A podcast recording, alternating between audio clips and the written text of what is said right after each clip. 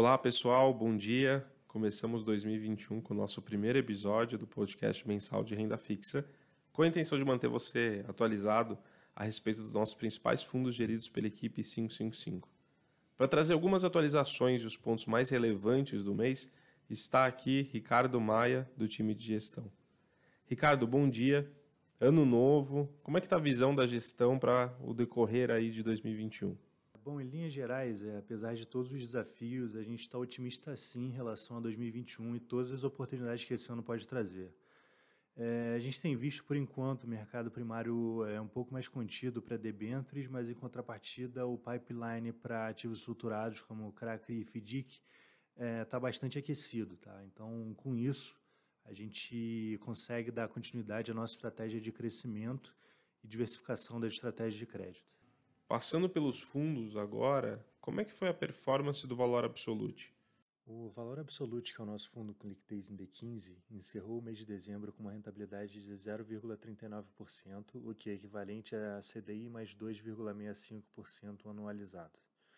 É, no mercado de crédito corporativo, tivemos, pelo terceiro mês consecutivo, uma aparente estabilização dos spreads é, e com alguns fechamentos pontuais.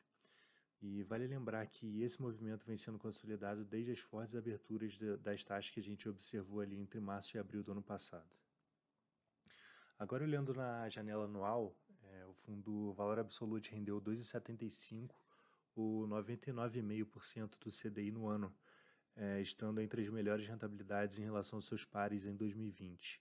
É, e muito desse trabalho, é, considerando todo o cenário adverso para a indústria de crédito, pode ser explicado por alguns de nossos pilares. Primeiro, que ao longo de toda a história do Absolute, o fundo sempre manteve uma folga de caixa bem grande é, e não foi diferente no cenário pré-crise.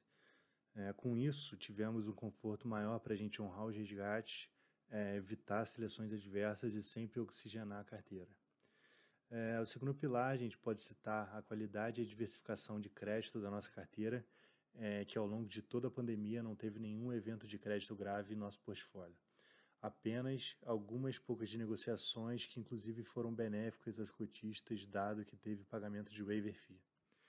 É, também por último, a gente pode falar aqui que é, a gente foi bastante ativo no mercado secundário.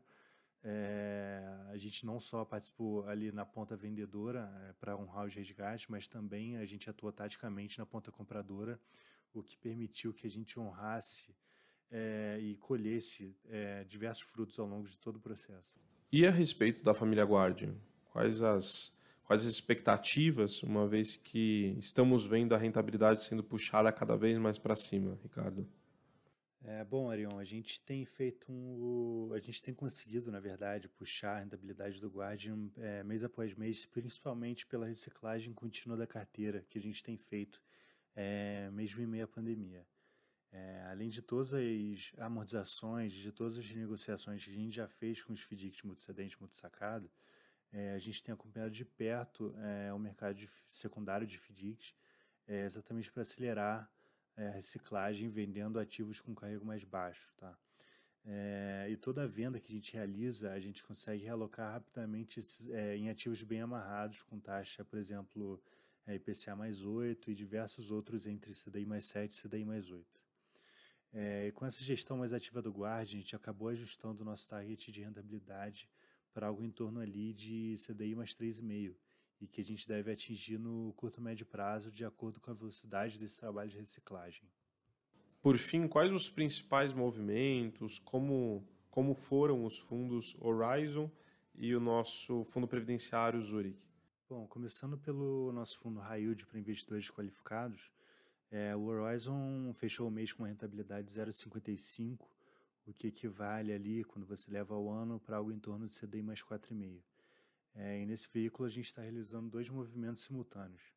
O primeiro é de pulverização da carteira, principalmente desconcentrando algumas posições que a gente tinha maior convicção quando esse fundo era para investidores profissionais até setembro.